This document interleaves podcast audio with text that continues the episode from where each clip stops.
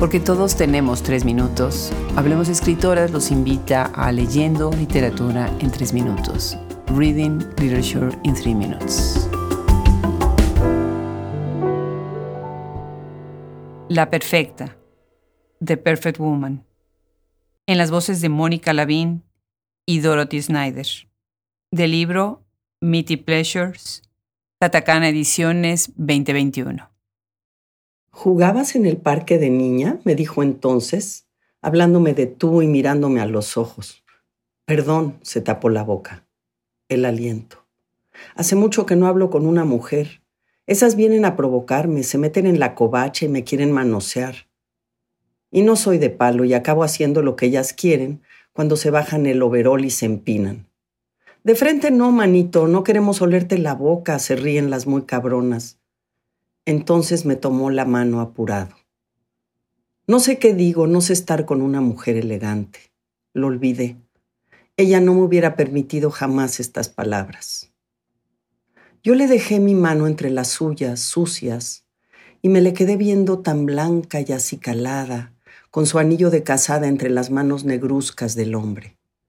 Me gustaba mi mano limpia, de uñas barnizadas, se ponía aretes de perla y tenía un anillo como el tuyo con mi nombre, dijo suavemente. Did you play in the park as a child? He asked me this using the familiar tú and looking directly into my eyes. Then he covered his mouth. Sorry, my breath. It's been a long time since I spoke with a woman. Those other ones just come to get me excited. They sneak into the maintenance shed and try to fondle me. I'm not made of wood, and I end up doing what they want me to when they pull down my overalls and get all horny. Face to face? No, honey, we don't want to smell your mouth. They laugh at me, the bitches. Then he grabbed my hand. I don't know what I'm saying.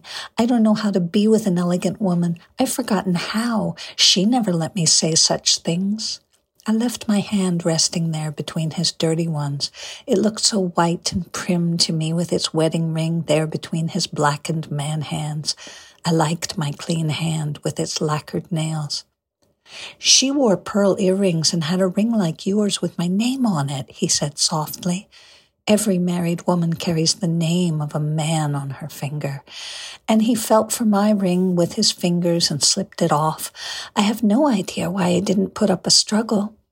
He tried to read the name engraved inside and raised it up to the daylight that was filtering through the ash tree in front of us.